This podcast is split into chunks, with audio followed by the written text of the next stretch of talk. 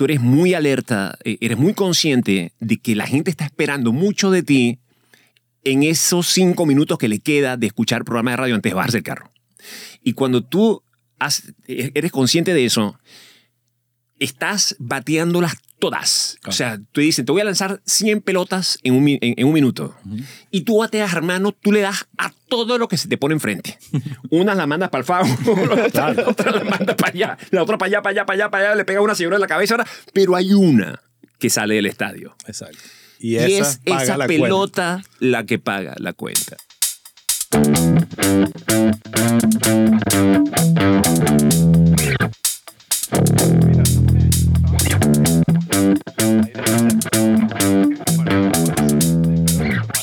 ¿Cómo estás, Luis? Todo bien, todo bien. Feliz de estar acá. Qué alegría tenerte acá. ¿sabes? Qué maravilla estar aquí. Este, este lugar, bueno, primero en tu compañía. O sea, que yo te quiero mucho, te, te admiro y te aprecio por, eh, por tantos lugares eh, comunes que tenemos Oh, hablaremos de eso, sí. y por la- las afinidades profesionales a, a, bueno, a la carrera que, que ambos escogimos. ¿Qué carrera? Comunicación social. Sea lo que sea que nos trajo a este lugar. sí, digo eso, digo, wow, qué carrera tan inventada. De Sí. verdad. Te pones a ver digo, coño, hizo falta todo esto. Bueno, sí, para conocer a la gente y vaina. Y, Tú sabes que yo no estudié, yo no estudié comunicación social, ni publicidad, ni nada por el estilo. Yo estudié administración de empresas en la metropolitana y me retiré. Y, y la gente que me, bueno, que, ha- que ha seguido mi, mi carrera en estos 30 años, piensa que yo soy comunicador, al menos comunicador. Entonces siempre he tenido como la duda, o sea, a mí me quedó en la vida como ese gusanito de, de entender en qué forma pude haber sido meo- mejor o distinto habiendo cursado la carrera. ¿Sabes? O sea, Sí. Jamás lo voy a saber porque no lo pienso hacer. Pero, pero, pero en- siento que, por supuesto, mm, con toda seguridad me habría sumado. Pero, pero bueno, autodidacta. Bueno, pero es un perfecto ejemplo de, de, ¿sabes? Tú no escuchas mucho un doctor que dice, coño, yo en verdad no estudié medicina, pero empecé ahí a cortar y a ver y vaina y salió y me fue increíble. Eh, es como que es, es el ejemplo perfecto de que no necesariamente De hecho- tienes que estudiar la carrera No, no, para no, que... no. De hecho, es mi personaje favorito de Los Simpsons. Sí, exacto. Exactamente. Em, mira, eh, vamos a arrancar por el final. ¿Qué estás haciendo ahorita? Ahora estoy preparando una gira que comienza en noviembre Ok. de un, un nuevo show. Me voy para Dublín y para Londres, Inglaterra. Wow. Entonces estoy como... Pero si me, si me, empuja- si me empujas un poco más, llevo unos cinco meses eh, detenido. O sea, cinco meses en que hice mi último show en Chicago, Ok. de una gira de dos años, donde, bueno, estoy poniendo las cosas en perspectiva, ¿no? Porque estoy, Ovaldo, en, en alguna forma abrumado. Yo, yo me siento hoy día abrumado por la cantidad de información de contenidos que hay. Eh, oye, de verdad, eh, esto va a sonar... a- yo soy pro eh, de todas las libertades digitales que tenemos hoy día, todas las opciones digitales. Eh, me encanta que todos tengamos la oportunidad de mostrar nuestro trabajo o desarrollarnos y aprender ante los ojos del mundo y conocer, interactuar con, con otras personas con la facilidad que lo hacemos hoy día. Pero oye, qué sencillo era cuando teníamos dos canales de televisión y tres estaciones de radio. Sí. Y ya. ¿Sabe? Sí. Era un poco más, era un poco más difícil eh, lograrlo. Solo habían tres carajos y todos los demás no existían. Sí, no, Pero- no, yo besé pero- todos esos anillos de, de las manos de, de- de- de los poderosos que tenían los únicos dos canales para que me dieran una oportunidad. Pero, pero es que de verdad, yo intento, por ejemplo, a mí me parece fascinante el tema de, de- de cómo remueve uno creativamente su trabajo a diario. O sea, ¿dónde buscas tú cuál es tu nicho de, trabajo? ¿no? Cuando comienza tu día, ¿qué es lo que haces? Te tomas, un- te tomas un café y cómo empieza la labor creativa. En mi caso, durante muchos años, comenzaba, bueno, con la exploración de los diarios, de los periódicos y probablemente eh, repasar alguna cuenta de alguien. ¿no? E- Eso me, me- me montaba en los patines y luego empezaba, yo tomaba mi vida y me sentaba a escribir. Hoy día me meto en Twitter, leo cinco o seis tweets y se me tapa el coco. O sea, se me seca el cerebro. Es muy feo. Es- el, el efecto es absolutamente contrario a como era antes. Ahora, ahora la, la abundancia de contenido me congela. Y yo creo que tiene que ver mucho porque no estás viendo realmente periodismo, estás viendo opiniones, takes, eh, ya, ya, ya hay demasiada opiniones montadas sobre lo que tú estás tratando de buscar, que es como algo, una noticia o algo que te inspire para hacer un chiste. Ajá. Entonces está demasiado revuelto. Em, Sí, y, y, esa, y, y- y antes no sé si, si probablemente más o menos todos estamos como en sintonía hablando de unos 10 o 12 temas globales o locales para, para quienes estábamos en la realidad que, que nos tocaba a los venezolanos. Y eso más o menos nos ponía en sincronía con, con los temas de interés. Pero es que ahora es, es, es un abanico inmenso, o sea, es una, es una galería pantone de colores eh, eh, De todo. in- infinita. Entonces, de, de verdad me abruma. Es abrumador. Volvamos un pelín a, a Dublín y a Londres. Eh, ¿Por qué elegiste esas ciudades? ¿Cuál es el...? Hay un, Sí, sí lo hay, una razón. una razón. Bueno, en el caso de Londres tengo, tengo ya probablemente unos ocho años que no voy, que no Ok. me presento allá. Y en el caso de Dublín nunca he ido a Irlanda. O sea, Ok. nunca he hecho un show allá. Entonces, eh, me resulta interesante iniciar un, show, eh, probar rutinas en lugares donde jamás he estado, porque siento que es como un, no es un comienzo de cero, pero es realmente eh, un experimento eh. Para mí eh, de, de- de inicio in- interesante, importante. O sea, que es como el inicio de lo que va a ser tu nueva gira y aquí vas a Sí. empezar a probar y a lanzar Correcto. chiste que estás escribiendo. ¿Cómo Sí. estás escribiendo ahorita? Que, está, que te, te sientas a, a escribir y ya. Ahora estoy, bueno, e- en esta cosa en la que quienes hemos trabajado con el humor político durante tantos años, ¿Qué es eso? está... Explícame. Sí, se me acaba de prender una luz que dice warning, warning, warning. Em, es- estoy, oye, ¿cómo cuesta, cómo me ha costado a mí eh, retomar el interés, el interés, porque fíjate, para hacer, siento yo, para hacer buenas rutinas o, o buenos chistes sobre cosas universales, cotidianas, hay que estar realmente interesado Sí. en, en lo que normalmente, cotidianamente, a veces pasas por desapercibido. Entonces, cuando realmente te interesas en el proceso de preparar, servirte y tomarte un café, cuando eso realmente llama tu atención, es cuando descubres cosas que pueden interesarle a los demás, que los demás digan, wow, la rutina del café. Y pensar que yo hago lo mismo que este tipo todos los días y nunca lo había visto Ahí está la magia de la, de la observación. ¿no? tienes que estar eh, genuinamente interesado. Entonces, de construir esta cáscara, eh, esta armadura medieval con la cual quienes trabajamos con la política intentamos hacer uso del sarcasmo y la ironía para, para desdibujar, para, ¿sabes? Para desarmar a, los políticos o, a la tiranía eh, y regresar al origen que es tan divertido, porque en, verdad lo es. O sea, esa cosa de andar eh, con una t-shirt y, y- y un, y un jean por la vida, en lugar de andar encorbatado, cargando cosas y un montón, y un montón de carpetas manilas. O sea, lo descomplicado de, de la observación de lo común es tan sabroso. Y lo otro es, lo otro me refiero yo a, a- a la observación política eh, de la noticia, trabajar con la información, resulta en un ajedrez que Claro. si quieres ser bueno tienes que, que entrar con pico y pala a buscar la pepita de oro, ¿sabes? No es suficiente con hablar con una guerra que está sucediendo, no es Obvio. suficiente hacer chiste de, de- de un proceso electoral, ¿sabes? O de, de una dictadura que pretende burlarse de todo el mundo, no. Tienes que ser ingenioso y demostrar que tú eres capaz de, de desarmar a estos tipos para que la gente diga, oye, yo quiero escuchar eso. Exactamente. Y ya que estás entrando en ese tema, porque me parece fascinante, también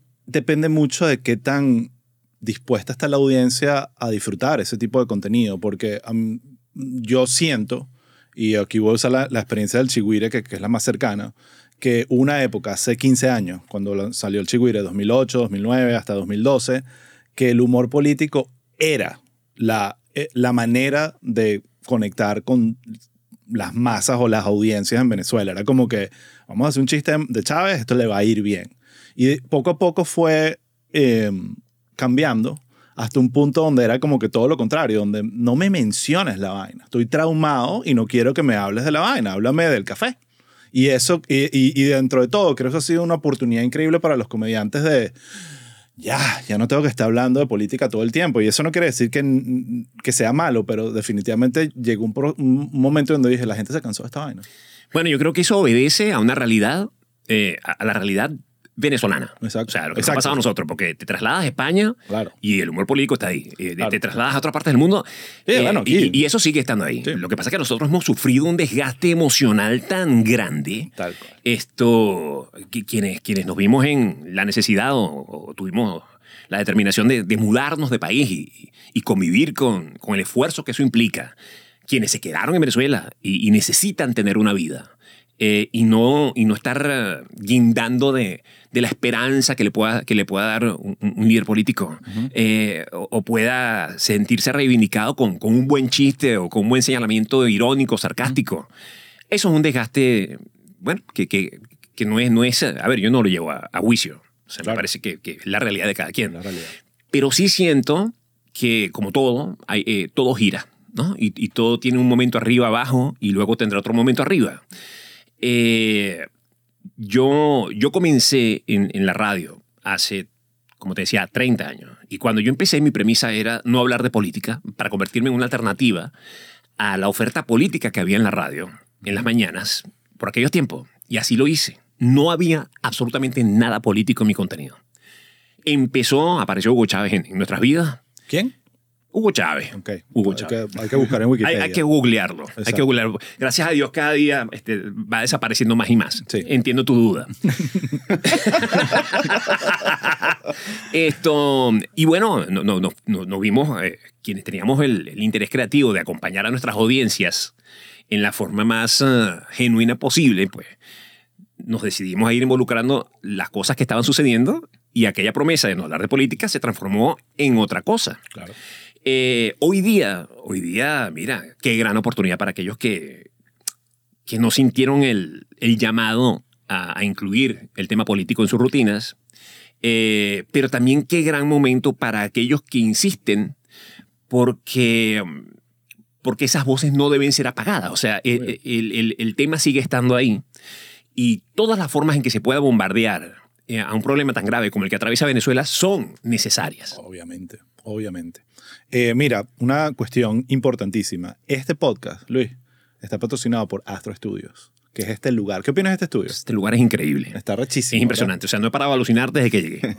es, es, es un lugar insólito desde el concepto de que es un container eh, convertido en, en- en una sala, en una sala de, de- de- de- de poder creativo, de generación de cosas tremendas. Y este estudio es, eh, es lo que tiene que ser el estudio donde se graba un podcast. Un lugar que facilite que aquellos que estamos frente al micrófono eh, explotemos creativamente en, en- en lo que estamos hablando. Sí, estoy de Y acuerdo. están explotando, ahí están explotando. Exacto. Yo me siento como una cotufa. Y aquí está, por supuesto, en los controles Adrián, que es el que hace que esto suceda. Yo tengo el trabajo más fácil acá que sentarse, hacerte preguntas.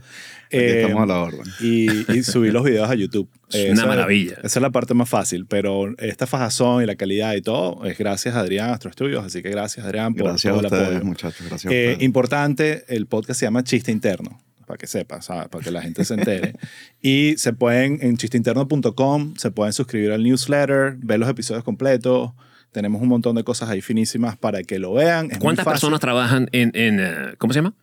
Chiste Interno. Chiste interno. el chiste interno. Eh, dos. Dos personas. Sí, dos personas, Ok. exactamente. Eh, y a ninguna se le paga. Eh, esa es la realidad del podcast. Le va a ir bien. Exacto, le, va a ir bien. Todo, todo se arranca con... Todo, con todos hay que los grandes proyectos empezaron así. Amén. Entonces, Todos. bueno, estamos ahí. eh, es un podcast de comedia, como te habrás dado cuenta por el nombre. Ah. Y la idea es armar una comunidad ahí para hablar de comedia, películas, eh, series de comedia, shows de stand-up, como estábamos hablando ahorita que vimos a- la semana pasada a Gabo Ruiz. Una maravilla. Y nos voló el cerebro. Qué crack. Increíble. Viene para acá la semana que Hay que viene. eliminarlo. Eh, Sí, hay que eliminarlo. Entonces, bueno, está fino. Entró en mi lista. ¿Sabes que yo tengo una lista de, de comediantes, de nuevos comediantes que, que pienso eliminar? ¿Quién más está ahí? Nanutria. Nanu. Sí, Nanutria. ¿Sabes qué? Eh, eh, ya que mencionas a Nanutria, eh, ¿sabes? Todos esos bichos, muchos de ellos o, o pasaron por tu escuela o pasaron por la mía. Una de las dos, ¿sabes? La- eh, o, plomo, O las dos. o las dos, en muchos casos. Y, y de todos esos chamos, eh, hay como un consenso entre ellos que Nanutria es el mejor comediante que hay, que tiene ¿Ah, sí? Venezuela ahorita de, lo- de la generación nueva. Eh, y, y tiene competencia, pero, pero entiendo el punto. Entiendo, Ujú, entiendo el ujú. punto. Nanutria es un verdugo y me encanta porque además tiene la capacidad de hacer una comedia sin necesidad de ponerse dark. Y eso a veces...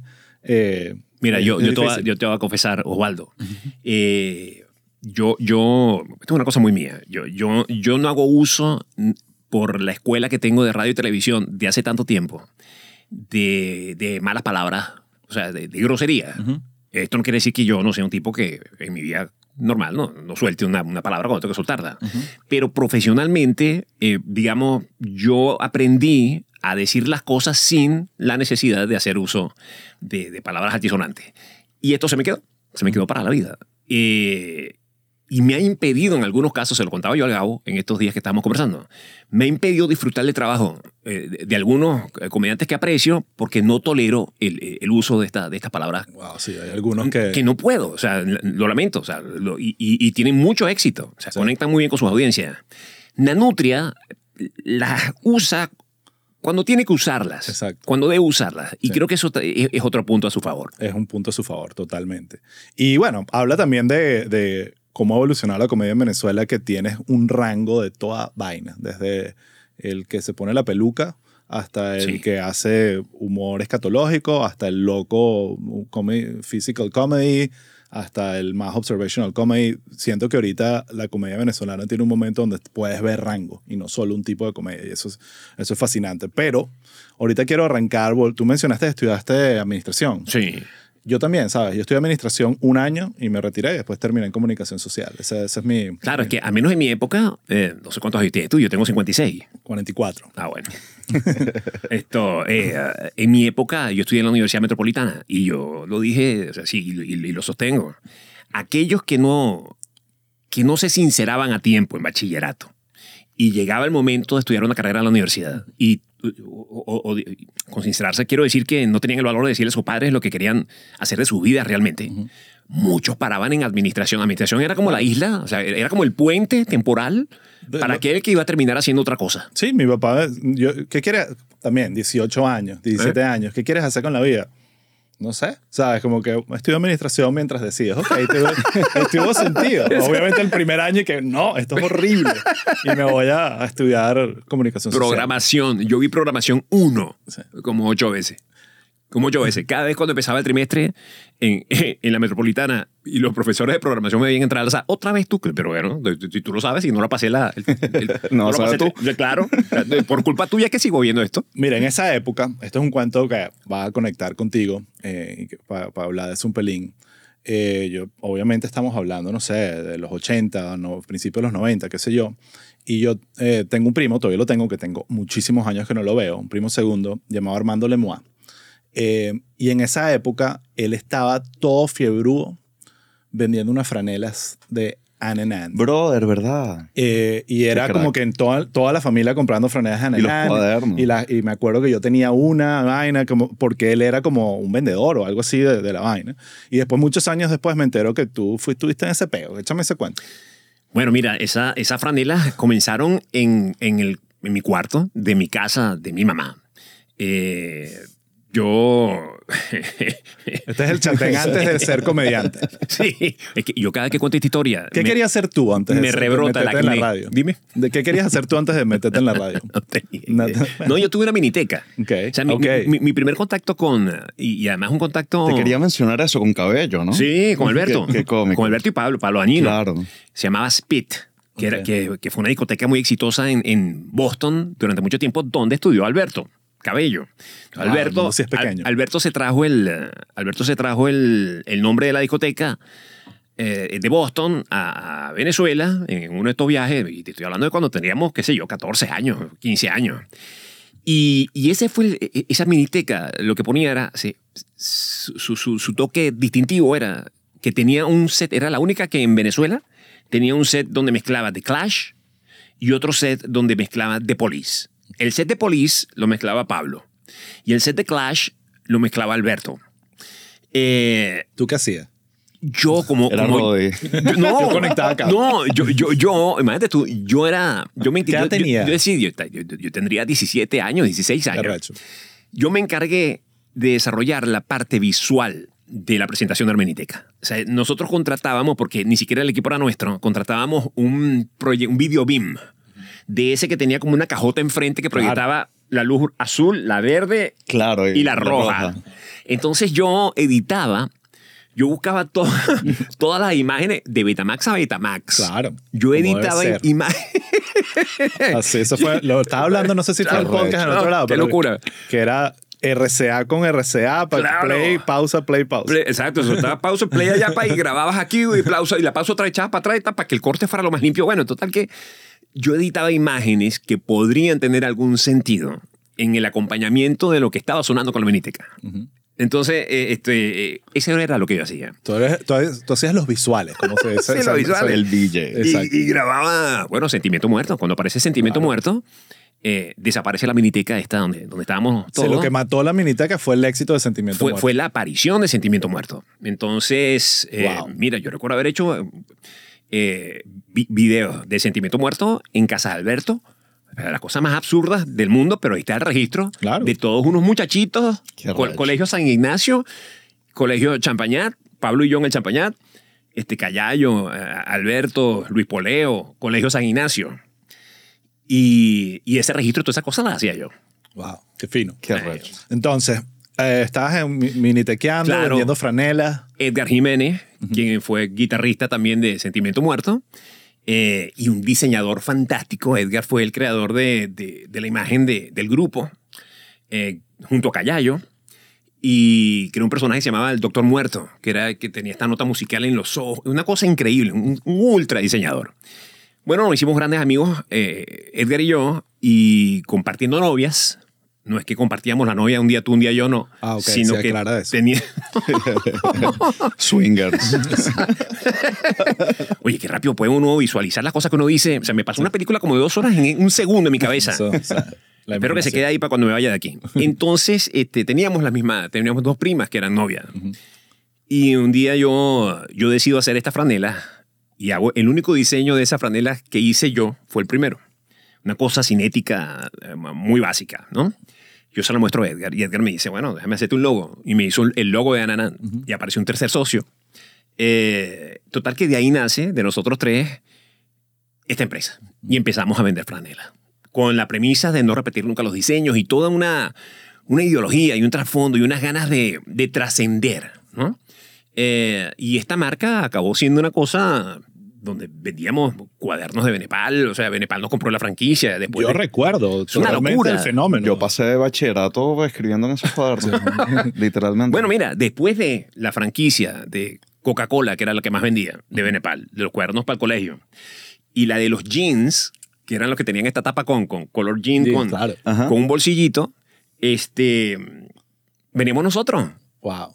Qué In- increíble. Entonces, esa, esa fue una experiencia que, que me fue acercando al, plano creativo y, al trato con el público y a las ganas de, hacer cosas distintas. Era tiempos de, antenas parabólicas, eran, tiempos de, de ver mucho lo que estaba sucediendo afuera sin tener nada que, que suministrara eh, criollamente lo que podríamos hacer adentro.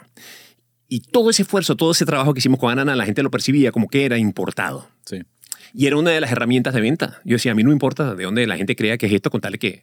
Es que en el momento en el que yo me enteré que era hecho nacional fue cuando me di cuenta, coño, que de pinga que aquí se pueden hacer vainas y se te desbloquea esa vaina en la cabeza. Sí, Uno es venía que- de, de una mentalidad todo era Es importado. que el concepto de importado a veces también aplica a la idea. Era una cuestión tan innovadora, tan única, un diseño original, que era como que ya la percepción, esto tiene que ser de otro lado. esto De es acá. Y pasa también en la comedia. Lo mencionas como que había dos maneras en esa época de entender la comedia en Venezuela. O ver hacia adentro, que era ver Radio Rochela, Joselo, Bienvenido, y entender ese mundo que a mí me dio muchísimo. Yo disfrutaba Claro. sobre todo Radio Rochela, pero ah, religiosamente, pero también creo que mucho tiene que ver con- en los 90 con la llegada del cable y de poder empezar a ver lo que estaba pasando afuera, sobre todo en Estados Unidos. Mí, eh, aunque hablábamos de Monty Python y en verdad yo lo que estaba viendo en esa época era Letterman y Conan y, y- y especiales de stand-up de HBO y cosas que, que te dijeran, ok, estas vainas se pueden hacer y esto se puede traer para acá también. O sea, no, no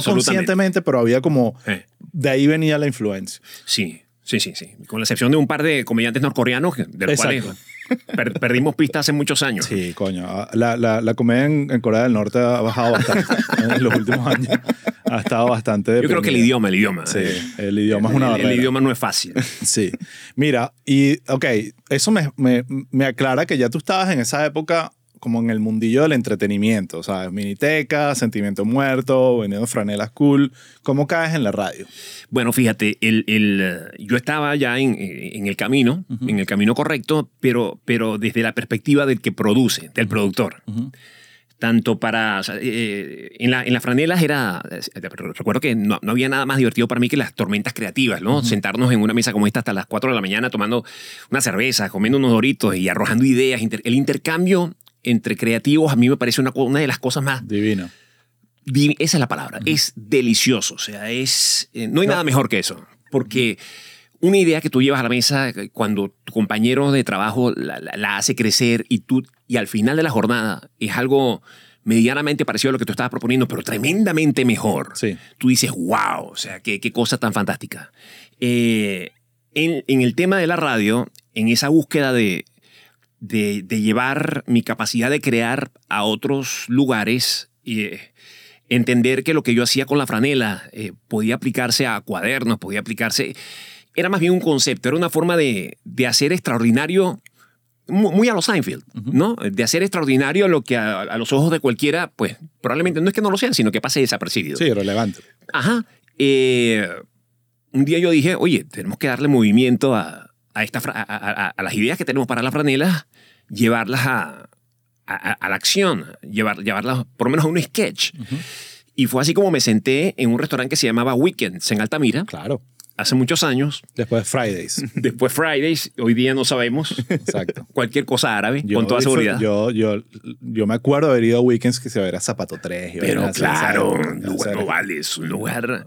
Ah, Mira, pana, yo, yo en Weekends, mi, mi primer programa de radio, mi oficina estaba al lado de Weekends, paré con paré.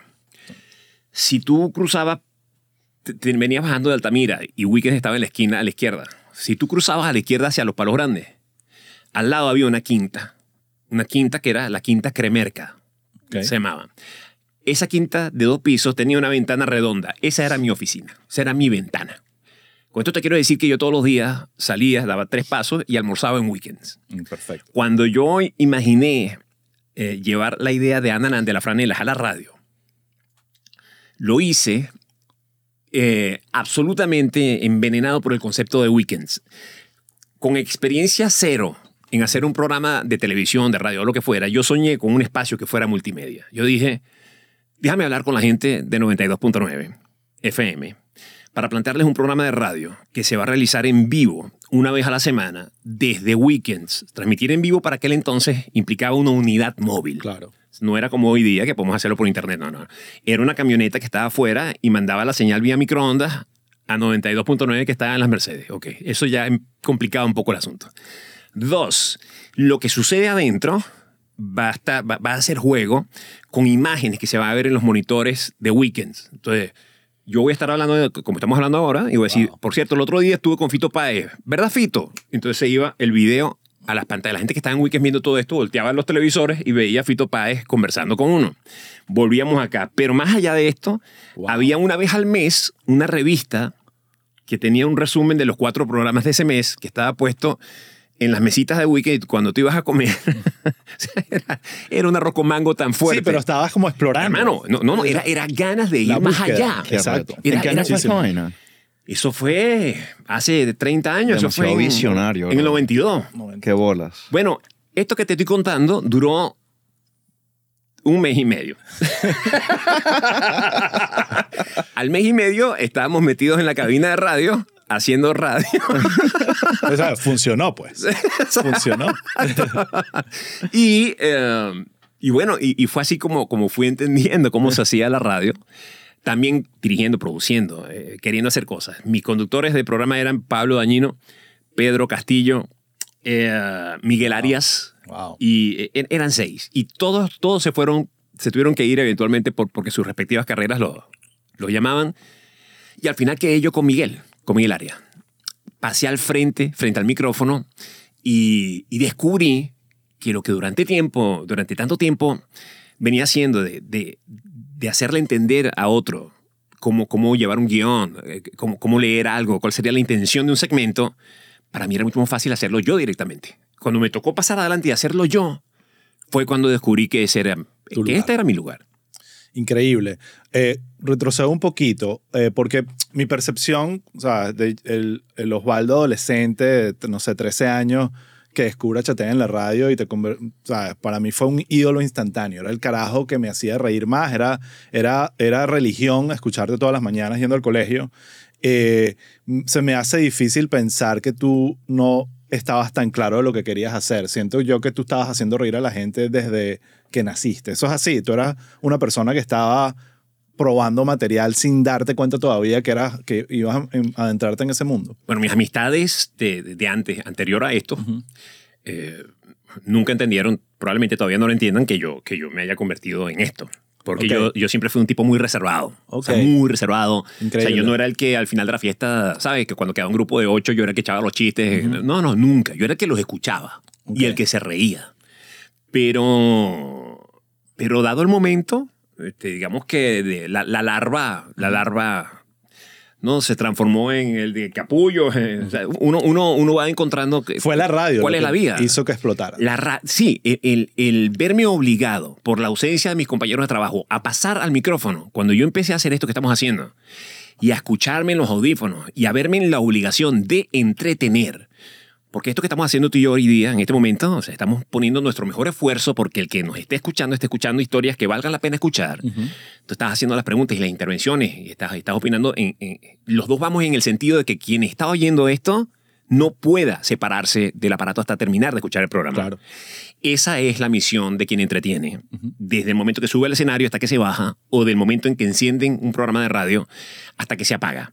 Y cuando tú adquieres esa conciencia, entonces tu performance, eh, tu voz, eh, todo lo que haces cambia. Tu manera de contar una historia es absolutamente distinta en la conciencia de que otro le está Claro. escuchando. Y el ritmo. sí, En do- donde sea, a esta misma historia que te la cuente yo en el carro antes de irme para mi casa. Tal cual. ¿Mm? Tal cual. Sí, digamos que frente al micrófono aparece un chat en distinto. Wow. Y un chatén que marcaste una época, pues, una vaina que. Eso, yo me acuerdo. O sea, yo siempre digo, los comediantes exitosos siempre todos tienen un superpoder que no, no, no es el mismo en cada uno. Y uno de los que yo siempre menciono que tú tenías, que era una vaina que sigo admirando, era la capacidad de crear en el momento. O sea, desde la reacción, porque no es que tú, había un guion y una estructura, pero era la chispa de que alguien te respondiera una vaina y le dieras la vuelta. Eso es tan difícil, porque claro, el, el comediante que escribe o que está haciendo stand bueno, se sienta, escribe, prueba la vaina, pero en radio es pa, pa, pa. Y además el radio tiene un ritmo tan frenético que yo creo que um, ha evolucionado por mil cosas. Ahorita ya es un podcast, ya las vainas son un poquito más, pero era como que Chamo, todo Tiro estoy todo el en el tiempo, reto pa, pa, Suazo pa. ahorita, fue lo primero que se me vino a la mente. Entonces, eh, bueno, ese era uno. un uno clásico, marico, uno ¿sabes? de los miles. pues. O sea, No, eh, mira, el, el, el tema, el tema de la radio, y eso que dices tú, lo frenético de la radio, un silencio, el silencio en radio es mortal. Mortal. Es mortal. Y el silencio es esto. listo, Ya. Se acabó. Ese momento, o sea, yo estoy seguro que tú lo mides en la cantidad de personas que se cambiaron de emisora solamente por ese segundo y medio, es importante. Entonces, en la medida que tú vas haciendo esto, todos los días, eh, durante tres o cuatro horas, yo, mi programa duraba cuatro horas, ah, aprendes, aprendes a, est- estás muy alerta. Sí. Estás absolutamente alerta. Yo, Mantener la tensión dramática. no, vale. Y, no, y pescar, Sí. pescar el momento, o sea, lo- Sí. lo- lograr el highlight del día. Yo, yo se lo comentaba siempre a mis escritores en, en los programas, distintos programas que hice, pues para radio televisión, cuando, me- cuando tuve la fortuna de, de comenzar a, a contar con la colaboración de escritores, porque al principio era uno, Claro. ¿no? para bien y para mal, porque cuando uno empieza a escribir su propio material, luego eh, entiendes, eh, en algunos casos, erróneamente, que nadie puede escribir para ti, porque nadie puede poner en tu boca las cosas que tú dices como tú, la- como tú las dices. Pero por otro lado, la colaboración de gente brillante también eh, es muy importante al, al- Claro. al- al- al ver cómo otro observa, ¿sabes? Un- Una vía de, de comedia por un lado o por otro. Pero bueno, al fin, en el paso del tiempo, tú eres, tú eres muy alerta, eh, eres muy consciente de que la gente está esperando mucho de ti en esos cinco minutos que le queda de escuchar programa de radio antes de bajarse el carro. Y cuando tú has- e-, eres consciente de eso, estás bateándolas todas. O sea, te dicen, te voy a lanzar 100 pelotas en un, mi- en, en un minuto. Y tú bateas, hermano, tú le das a todo lo que se te pone enfrente. Una la mandas para el fago, la otra, la otra la mandas para allá, la otra para allá, para allá, para allá, para allá, le pega una señora en la cabeza, ahora, pero hay una que sale del estadio. Exacto. Y, es paga esa la cuenta. pelota la que paga la cuenta. Exacto. Cuando uno hace un programa de televisión, como lo fue Ni tan tarde, o Ya es mediodía en China, o cualquiera de estos programas donde, donde participé, y tú hacías uso de chistes de monólogo, hacías uso de segmentos de sketches donde, donde había comedia, y luego tenías una entrevista con una persona que era muy famosa o no, tenías todo ese, todo ese momento para que la gente al día siguiente comentara una sola cosa que pasó anoche. Sí. Y yo le decía a la gente con la que yo trabajaba, si mañana, después de estos 54 chistes de monólogo, después de estos dos sketches que hicimos, o después de estas preguntas que se le hizo a Tom Cruise, donde el tipo se volvió como loco y empezó a brincar sobre el sofá, como en el caso de Oprah Winfrey, Claro. si logramos que mañana la gente recuerde y comente masivamente una cosa, fue un triunfo. Claro, es que así es. Pasa mucho con los eh, shows de sketches, que la gente recuerda y que, wow, ese show de sketch increíble. Es que no, probablemente fueron dos o tres sketches que fueron impresionantes y ayudaron a todo lo demás a, a que la Totalmente. percepción fuese Totalmente. magnífica. Eh, ahora, un tema que pasa, eh, y quiero que tú me eches el cuento cómo me pasó a ti, es que el momento en que empezaste a hacer radio, al momento donde yo lo llamo el detonante, donde tú dijiste, ok, esta vaina es grande. O sea, ya, ya yo soy un fenómeno, esta vaina es exitosa. ¿Cuánto, ¿Cuánto tardó? Fue el monstruo de la mañana con lo que arrancaste. ¿Cuál fue el primer programa de radio? No, no, yo empecé con, con la locura esta que te comenté de Weekends. Ok. bueno, esa no la contemos. Eh, si dura menos de dos meses, no cuenta. Esto, bueno, Pero esa, cuando fuiste a 92.9. esa fue la primera, lo, lo- que pasó en 92.9. Exacto. Sucedió que ese programa que, que luego se trasladó a la medianoche, mira, yo, yo, yo valoro tanto eh, los programas de medianoche. Y estoy hablando de aquella época donde no teníamos podcast, porque este, este podcast perfectamente puede ser un podcast de medianoche, dependiendo de la hora que nos estén escuchando. Exacto, no, sí. un programa de mediodía o de media mañana. Exacto. Pero la gente que nos iba a escuchar irremediablemente en el horario que solamente podía oírnos, que era a las 12 de la noche, era gente que de verdad nos quería escuchar. Exacto. Eh, cuando tú tienes un programa de prime time en la radio, sin tener, como ahora tenemos, la alternativa de escuchar el digital en, en los- en sus archivos, eh, tú puedes escuchar 15 programas de, de este, de, de este programa que tenemos acá, de- del chiste. Eh. ¿Cómo es como el chiste? Chiste Chiste interno. interno. El chiste interno puedes pas- darte un maratón de, de aquí a Orlando y dices, mira, me iba para Disney con los niños y escuché seis programas. Para, me encanta. Lo escuché los seis. Bueno, bien, bien por ti. Sí. En aquel entonces, oye, me encanta el programa que está haciendo Chatén a la medianoche. Tenías que irte para la medianoche. A ver. Y eh, si, que, si, si tenías la tecnología, un TDK, un cassette para darle play para poder escucharlo después. Exacto. Así hacía yo. Yo El grababa mis, tío. mis programas Claro, de radio. claro, claro. Y a mí me llegó una cantidad de gente con, con cassettes y cosas Claro. que, que era, que era una cosa mágica. Cuando tú empiezas a hacer ese, ese viaje a la, a la noche y se crea realmente una audiencia de culto, eso sí es una audiencia de culto, eh, la gente de la emisora empezó a identificar, mira, aquí, aquí puede haber algo. Y me bajaron a las 6 de la tarde. Y a las 6 de la tarde ya es un programa de... ¿Quién de- estaba ahí? En Carlos Javier Rojas, Ok. que, que era un, un- excelente locutor, pero un locutor eh, comercial. Ok. Sí, lo- Por comercial me refiero a un locutor, eh, oye, informativo, eh, acabas de escuchar a Pink Floyd con tal canción y tal. ¿no? E- Ese era el aporte. Como Polo.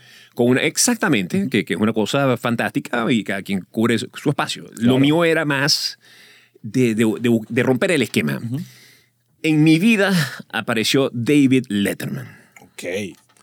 El día que apareció David Letterman en mi vida, eh, un antes y un después. O sea, absolutamente un antes y un después. Y en, y en- en- en el tiempo, eh, y especialmente pues transcurridos los años que han pasado, y, y por esto me refiero a hoy día, cuando yo escucho a los comediantes americanos de alto rango, que probablemente tengan la edad que tengo yo, y si no tienen un par de años más, por ejemplo Conan, Claro. Conan tiene creo que un año o dos años más que yo, Eh, o Jimmy Kimmel, y todos se refieren al, a, a- a ese momento en que irrumpió Letterman en sus vidas, como yo lo viví. Yo entiendo la importancia de, de- Letterman y su equipo de trabajo, todos los que hayan estado involucrados en el resultado de lo que él hizo. porque me hizo ver, en mi caso, que había un- una vía, una autopista de posibilidades, especialmente para nosotros en Venezuela. En la ausencia del experimento que ya se venía haciendo en los Estados Unidos con este formato desde hace tanto tiempo y con comediantes tan irreverentes como Lenny Bruce. Sí. O sea, Lenny Bruce es el papá, No, el increíble. papá de, de lo que conocemos hoy día como stand-up en el Sí. mundo. O Yo creo que hay un consenso en eso. El tipo que agarró y dijo, espérate, esto ya no sé, eh, eh, esto es tenis. Bueno, ahora se juega con la raqueta en la boca. Exacto. Con la raqueta en la boca y puedes chutar la pelota. Sí. Fue Lenny Bruce el que lo, lo volvió todo a- transgresor y le dio un interés No, y que abrió las compuertas. O sea, Wow. por allí, ok, ya sabemos cómo es. Una Ahora locura. Viene todo el mundo. Le generó un morbo tremendo hacia el género. Bueno, cuando yo vi por primera vez a Letterman haciendo lo que Letterman, el joven Letterman hacía, lo diferencio del, del joven al viejo porque en, en el paso del tiempo, pues, todos vamos, vamos cambiando en alguna Claro. forma. El joven Letterman era un tipo con ganas de reconvertir al mundo, o sea, con ganas de, de- de agarrar a la televisión y a ponerla upside down. Upside Down, pero es interesante porque el Letterman, eh, por un lado, era como que él quería eh, mantener el concepto del late show. Él no quería transgredir eso, era más el tono y el approach de que ya no tenía que ser Johnny Carson, que era todo bueno y, también con mucho humor, pero este era como que había por. O sea, de repente la, la palabra no es correcta, pero había algo de maldad en él, que, que lo hacía como que, wow, esto. Y lo convirtió en el comediante de los comediantes. Era como que la referencia, como tú dices, de Kimmel, de muchas, muchas generaciones, era más bien, tú ves que el pobre Leno, Jay Leno, ha sufrido de muchísimo de su reputación porque la gente tomó bando. Y, y- y Sí. los comediantes, en su gran mayoría, no todos, se fueron con Letterman. Oye, porque, bueno, fíjate tú que, que eh, Leno, en el caso de Jay Leno, eh, Leno era un tipo, eh, a ver, como de, de una audiencia más amplia, mucho más amplia que la de Letterman. Sí, sí, sí. Eh, pero eso no lo hacía él menos comediante que... que Leno que- es un comediante una impresionante. máquina, una Los máquina. monólogos de él, yo lo, lo hablé en el otro podcast. Claro. ¿no? Sí, sí, sí. Yo, yo cuando vivía en Estados Unidos, en Oklahoma, por un año, y mi- mis noches eran eh, late shows, late shows, late shows todo el tiempo, incluyendo el Daily Show cuando estaba Craig Kilburn, antes de Jon Stewart. Y yo veía el monólogo de Jay Leno porque me parecía superior a todos. Era el nivel de. Claro, porque tenía 50 guionistas atrás dándole puya y después saltaba a ver el resto, era Letterman. Sí. Era ver Letterman y después esperaba a Conan, que para mí Conan fue lo que para ti fue Letterman. Para mí Ah. Conan fue, ok, este es el carajo más arrecho del universo y todo lo que él hace es increíble Sí. y yo quiero imitarlo y quiero, aunque no soy pelirrojo, pero voy a tratar de lograrlo.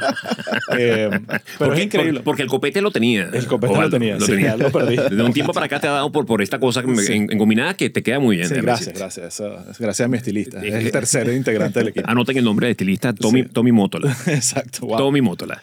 Bueno, total que eh, este joven Letterman, que, que sí venía... ¿Cómo seguías tú a Letterman? Porque estamos hablando de una Venezuela parabólica, ¿verdad? O Yo a mí me apareció en, eh, en un sistema de cable que yo tenía.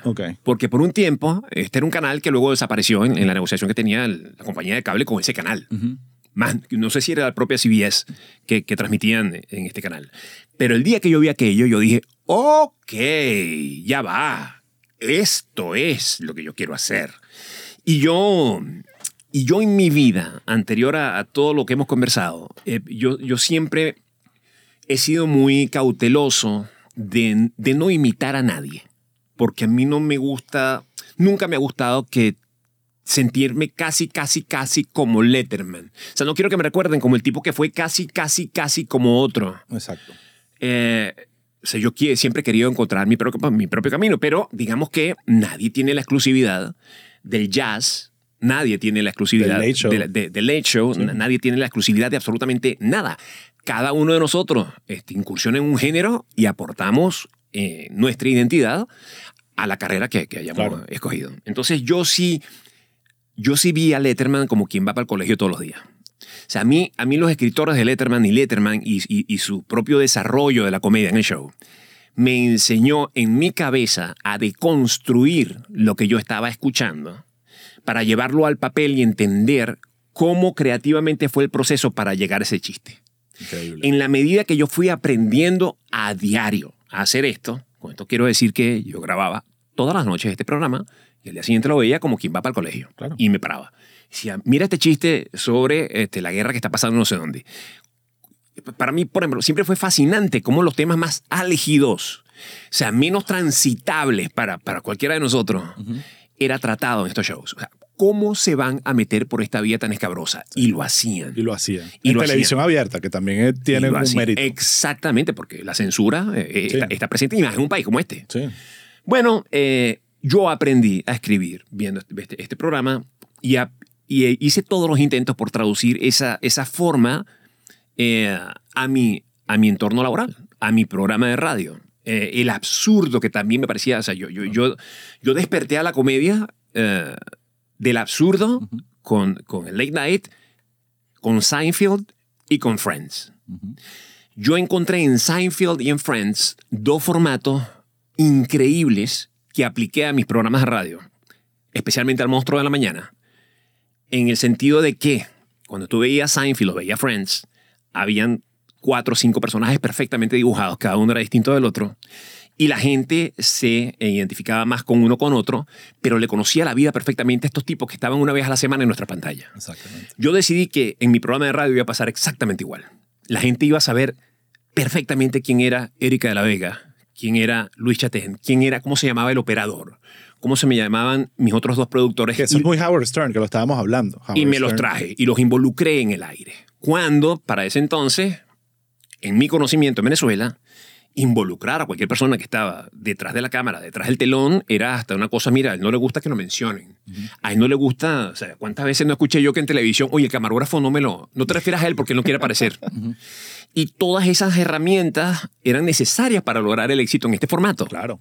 Tuve yo que hablarlos con los camarógrafos y explicarle por qué era importante que la gente lo viera y supiera que él tenía un hijo que jugaba bolas criollas. Claro. Porque dentro de una semana le voy a preguntar cómo le fue al muchacho con el, campeon- el campeonato nacional de bolas criollas y él me va a responder. O sea, y la gente se quedaba pegada con esa historia. Bueno, estás dando algo clave que yo también aprendí en, en el proceso, porque uno al principio que, bueno, vamos a escribir comedia, uno cree que es básicamente dialogar, escribir los diálogos y este dice este, este dice el otro, y se te olvida que lo más importante es la definición del personaje. O sea, es decir, este es este personaje, esto es lo que le gusta, esto es lo que no le gusta, este es el tipo, la manera que habla, que no habla. Y, y si tú no tienes eso bien claro y bien definido, la parte del diálogo va a ser un desastre, porque no sabes cómo escribir a esa persona. ¿Cuál es la recurrencia de, de ese, de ese personaje? En, en qué circunstancias aparece? ¿Con qué frecuencia en, en- en los episodios de lo que estás produciendo?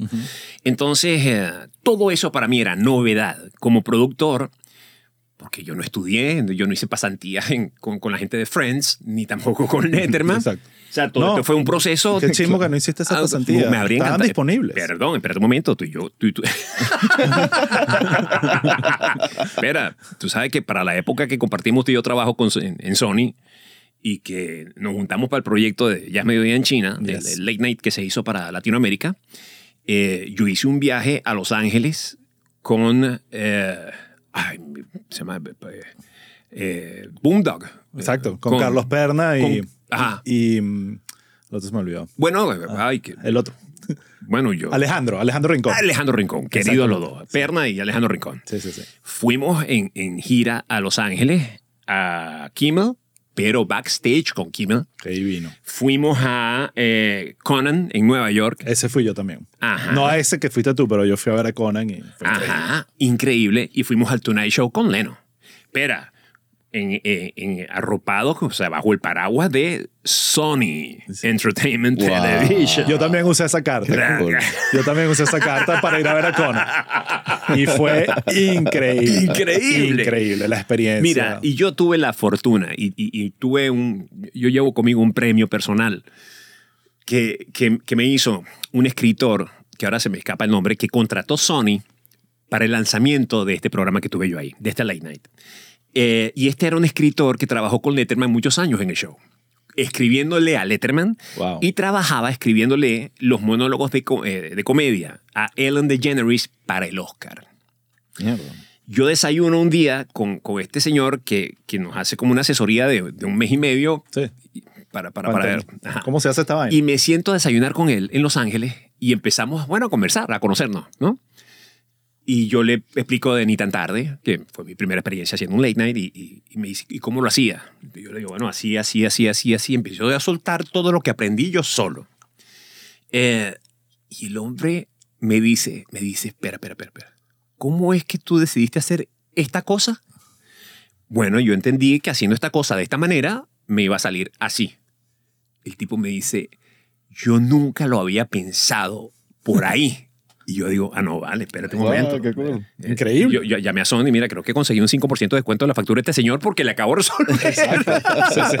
y él me regaló un libro de Letterman firmado por Letterman. Qué maravilla. Qué reto. Sí. Esas cosas tienen muchísimo valor y esas experiencias que, eso, o sea, de ir a ver estos shows y ver cómo funciona y la dinámica de grabar en vivo y de la persona que mantiene al público. eh, Todo, todo, es como todo es un know-how, tanto, es un pero, know-how increíble. pero increíble. Eh, Y, y- y al final tú dices, esta hora de televisión que, que son escasos 42 minutos, eh, lleva atrás un trabajo tan grande. Bueno, yo cuando me enteré que el Daily Show tenía, y oh, muchos eh, late, eh, late shows tienen los guionistas por día, tú escribes para los lunes y tú es para los martes, y coño, No solo eso, la primera vez que uno le prestó atención a la categoría de la nominación de los late shows, este, los, eh, los escrit- guionistas de late show, esa categoría. Y tú ves, por el late show de David Letterman, los nominados son, y la lista es de 17 escritores.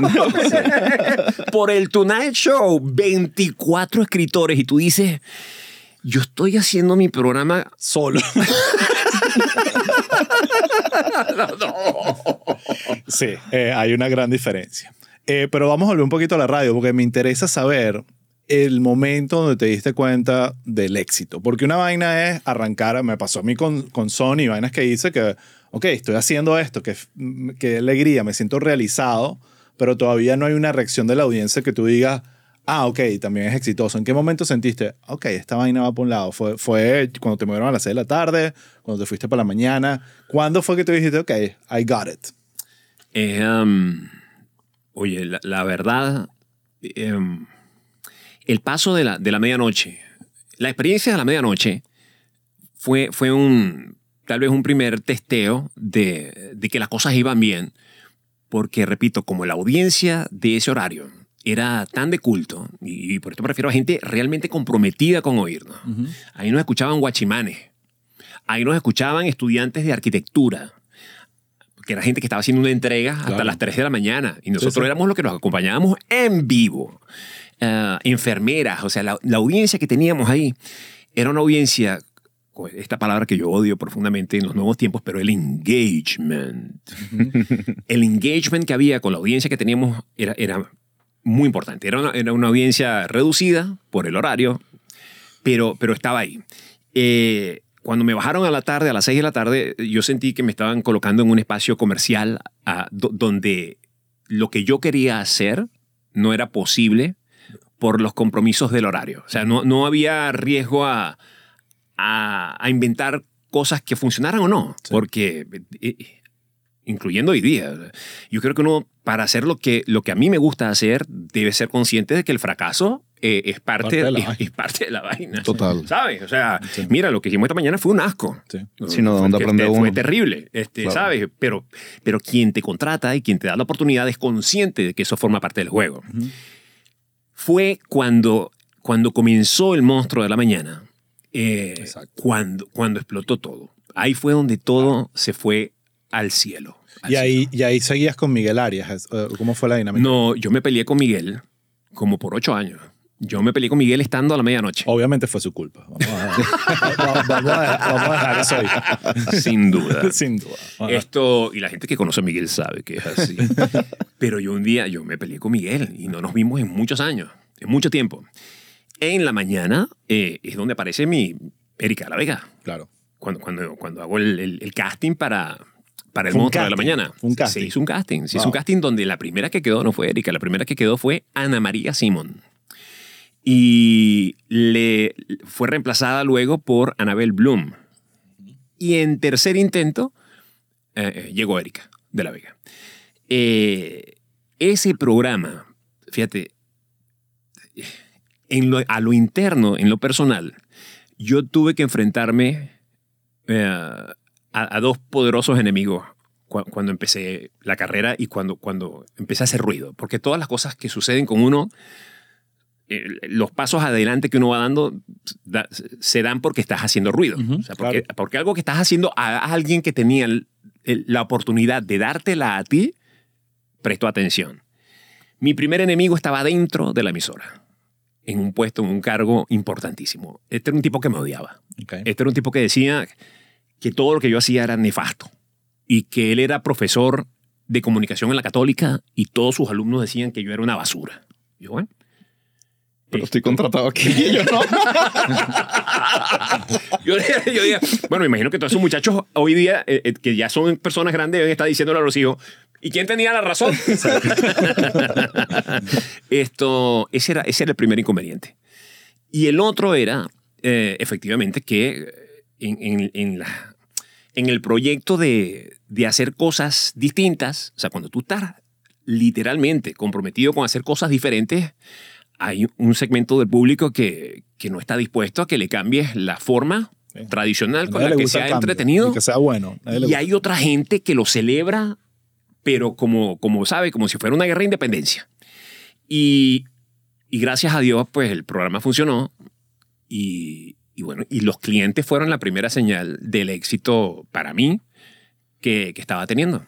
Recordemos que este era un programa que se transmitía solo en Caracas.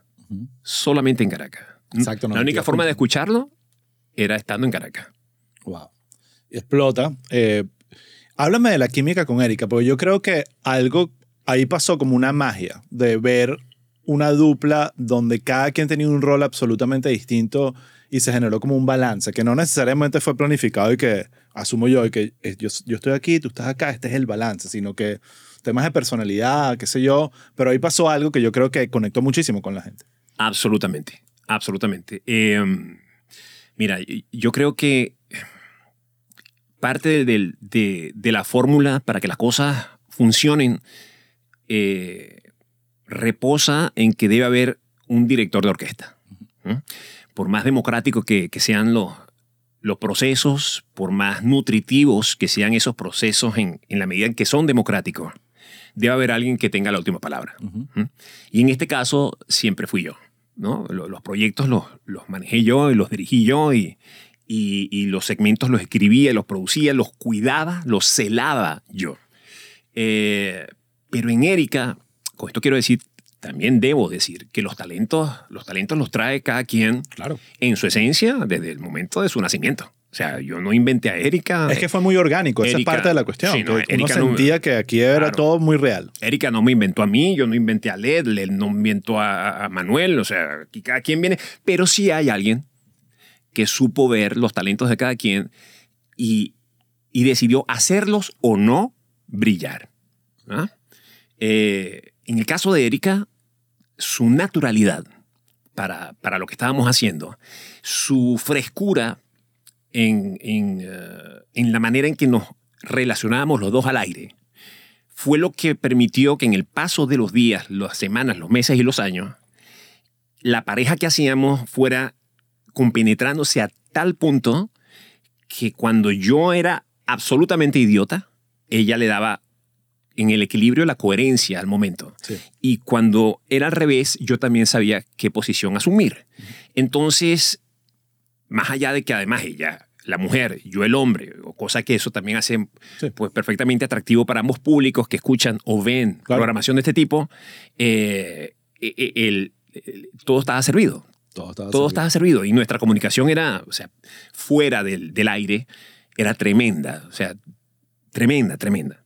Eh, increíble. Eh, a mí a veces me pasa que con, eh, con viéndote o recordando la dinámica que tú tenías con Erika en, el show y después en el en Ni tan tarde, eh, en la comedia a veces pasa mucho que, te voy a poner el ejemplo de The Office, que hay personajes que de alguna forma lo que hacen es un poco representar a la audiencia, el sentido común, el que está como, el, el que, el que te aterriza a tierra. Tú tienes a un personaje como Michael Scott, que era el loco diciendo locuras, y después estaba Jim, que era el que miraba a cámara y decía, esta vaina está pasando. ¿Sabes? Como que, yo creo que Erika tenía un poco ese rol, ese Ajá. rol de, yo, yo soy un poco la voz de la conciencia en esta locura que está pasando. Y, es, y eso genera una dinámica que no solo la beneficia a ella, sino te beneficiaba a ti. Sí, Porque sí, era como una- totalmente. era, y, y bueno, eso fue obviamente eh, no solo mágico desde el punto de vista de que me gustó a mí, sino que fue un mega éxito. Yo me acuerdo de era- no se hablaba de más nada. En el- Cuando uno iba al colegio, una vaina. Ese era mi plan ustedes. yendo al colegio. Ese era el plan. Gracias a Dios, mi papá me, me permitía cambiar las noticias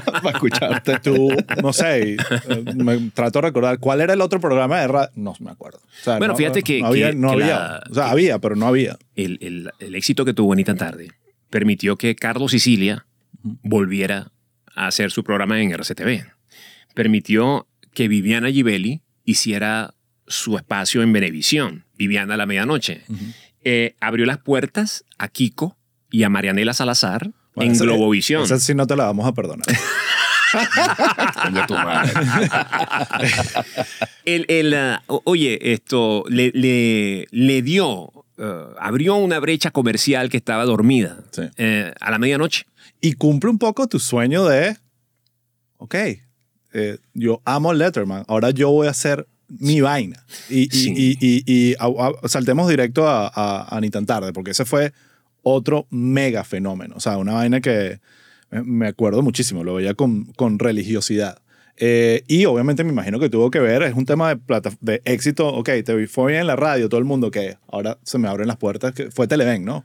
Fue Televen, fue. Televen. Aunque ya yo había intentado primero un, un programa más en la onda de, de late night con como tradicionalmente eh, está estimado que sea, o sea, yo solo en, Exacto. en- en mi escritorio y tal, en Radio Caracas Televisión. Ok. Eh, probablemente el éxito de lo que estaba haciendo yo dentro del grupo, El Monstruo de la Mañana, eh, pues le- le- obligó en alguna forma a RCTV a, a darme una oportunidad. Ahora, ¿cómo lo hicieron? Muy mal. Eh, en, vez de, en, vez de, en vez de colocar el programa eh, en una tira diaria, porque este tipo de formatos necesitan ser diarios. O sea, hay una gran diferencia entre Saturday Night Live y eh, el Tonight Show. ¿Cuál es? Que Saturday Night Live es un programa de sketches que tienen y no que ver con, con la actualidad noticiosa. Puede tenerlo que o no. Y su producción y su complejidad da para hacer un programa de una hora y media los sábados a la medianoche.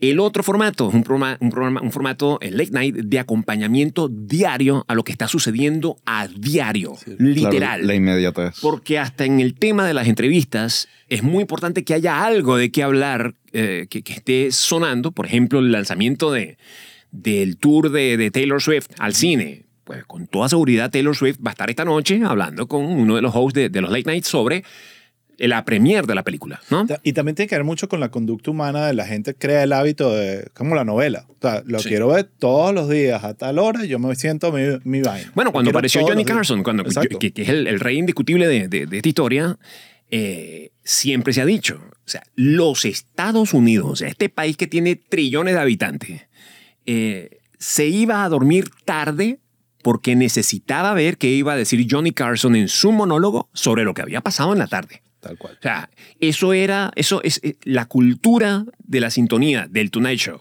Y volvemos, no había para grabarlo y dejarlo no, no, en no, la no, mañana había que verlo. Había que verlo. Había que verlo. Entonces, eh, bueno, digamos que el, el, el- el pasar a hacer este programa, ah, hice este programa de, de televisión en RCTV, contratamos con el canal una producción independiente para que el canal no- nos compró el espacio, la- el programa, y siendo un programa destinado para la medianoche, ellos decidieron ponerlo los domingos a las 7. Excelente. Compitiendo con Arturo. Cine estelar O sea, de es como que tú tengas un programa que se llama Almorzando con Orlando y lo pongas a las 9 de la noche. Sí. Almorzando es al mediodía, hermano. Exacto. Entonces, ese programa no funcionó. Me sacaron del aire en mes y medio. Con el detalle de que el último programa se transmitió el día de mi cumpleaños. O sea, Jamás, al, jamás lo pare- voy a al olvidar. pare- al regalazo. parecer, mes y medio es el, el- el número de- de- perfecto para tu fracaso. Weekends, mes y medio. Exactamente. Mes y medio. Ahí está el nombre de mi próximo proyecto. No, por favor. Este, mira, bueno, total que eh, yo, yo, yo pensé que mi carrera se había pulverizado y que hasta ahí había llegado yo en mi yo dije, ¿cómo es posible que esto también que iba se va a terminar de esta forma? Eh, pasaron los meses después de, de- de que el programa salió y un día, haciendo el monstruo de la mañana, eh, había una periodista deportiva, una de estas mujeres que hace ejercicio, y nos invita a Erika y a mí Francis Terán. a Meridiano. No. yo creo que era Francis, sí. Ok, ok. Nos invita a Meridiano TV a una entrevista. A entrevistarnos por qué me acordé de ese nombre de, de la nada. Pero- no lo sé, Bueno. pero está en mi memoria. Eh, y mientras estamos Eric y yo sentados uno al lado del otro y Francis está enfrente conversando con nosotros, yo estoy mirando al monitor. O sea, yo estoy viendo al monitor y veo la imagen de Erika y yo juntos conversando con, con Francis. Y mientras estamos hablando y yo estoy viendo el monitor, yo digo, "Est- esta es la forma de volver. O sea, esta es la forma de retomar la idea del late night. O sea, para yo poder regresar, voy a tener que reinventar lo que quería hacer. Y por reinventar me refiero a compartir Claro. el espacio con otra persona. Entonces el formato del escritorio ya no está. Y fue así como le planteé a, a mi socio, Daniel Benaim, el nacimiento de Ni tan tarde. Increíble. Pero ahí, dentro de todo, creo que esa insight de vamos a cambiar esto, vamos a, ahora somos una dupla, no va a haber escritorio, eso le dio y el, la comprobación de que ya había una química entre ustedes Sí, increíble. claro. Fue como que dos más dos. dos más dos, sí, sí, sí, sí, sí, sí. Sí, estábamos listos para eso. O sea, ya habíamos hecho todos los ensayos en la radio durante el tiempo necesario. La química estaba ahí, el, el respeto por el trabajo del otro estaba ahí, la conciencia de qué papel ocupa uno versus el papel del otro estaba ahí. ¿Cuánto duró ni tan tarde? Ni tan tarde duró, si no fueron dos años y medio, fueron tres. ¿Y qué, qué hizo? ¿Cuándo termina? Ni tan tarde, ¿no? Ni tan tarde termina un día que eh, Televen decide suspenderlo. Pero no, no, en ese momento ya era la excusa de la política o, o eran otras vainas. Para aquel entonces eh, había, había compromisos de todo tipo entre, entre los canales de televisión y había susceptibilidades de todo tipo en RCTV por mi renuncia al, al programa que yo hacía en la radio. Y, ah, y hubo un, un enfrentamiento legal muy rudo contra mí para desaparecerme literalmente de, de los medios de comunicación. Le, le salió súper bien. Bueno, oye, requirió de toda mi, de, de toda mi capacidad de resistencia a- al- al al límite. O sea, de verdad yo psicológicamente dejé de ser lo que era, eh, emocionalmente lo que era, a partir de, de esa persecución que viví para, para apagarme en los medios. Donde, por cierto, eh, debo reconocerle por toda la vida a Jesús Torres eh, la oportunidad que me dio en Sony. Porque Sony, Sony Entertainment Television, empresa en la que tú y yo trabajamos felizmente durante tanto tiempo y con Oh, sí. tanta gente que queremos tanto, Wow. eh, se convirtió en, en, ¿sabes? En, en- en un sostén eh, emocional y creativo donde además estaban haciendo cosas de vanguardia para Latinoamérica desde Venezuela con el orgullo de hacerlos venezolanos. Eh, eso, eso me salvó mucho. A mí también. Eh, y de, de manera distinta, porque yo era un carajito que no estaba buscando salvación, yo lo que estaba buscando era trabajo. Eh, pero qué bueno que mencionas Sony porque quiero saltar a eso. Pero antes quiero mencionar aquí que, bueno, eh, recuérdense que se tienen que conectar a, a chisteinterno.com. Ahí está toda vaina, los episodios completos, completísimos están ahí. Eh, en YouTube vamos a poner que sí, un- unos pedazos bien largos, pero no vamos a poner todo porque, coño, o sea, tenemos que alimentar aquí a Adrián. Claro, vale, por favor. Eh, porfa. Entonces, eh, nada, para que lo sepan, ahí está toda la información. No tienen que estar haciendo nada, sino metiéndose en chisteinterno.com. Y recuerda, suscríbete o síguenos para no perderte de todo lo que viene.